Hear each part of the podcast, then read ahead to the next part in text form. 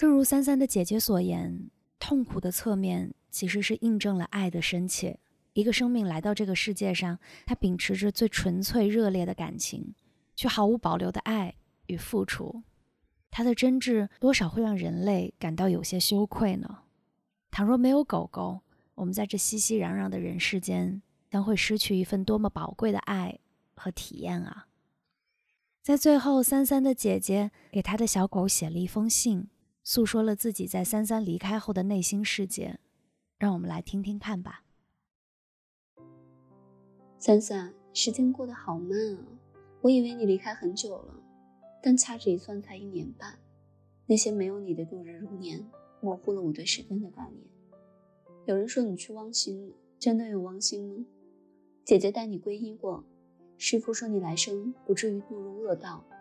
师傅说你会投胎做人，就像电影《灵魂奇旅》里的小灵魂一样，经过长时间的学习训练，才能再次投胎到人间。可是姐姐不生小孩，怕是没有办法和你再续前缘了。你走的那段日子，我不停的念佛，请人为你加持，给你点灯，给你链接。我想你该是懂了，因为你不常到我的梦里。我想你是去了更好的地方吧。即便是这样，家里偶尔飞进来一只苍蝇啊、蚊子啊，我都舍不得打。我总想着，万一那是你变的，你来看姐姐呢？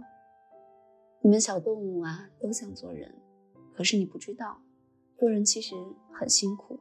生存中的尔虞我诈、殚精竭虑、虚荣攀比，像你这样只关心大自然的风、树上的叶子、空气里的甜蜜味儿那样的人类，姐姐身边一个都没有。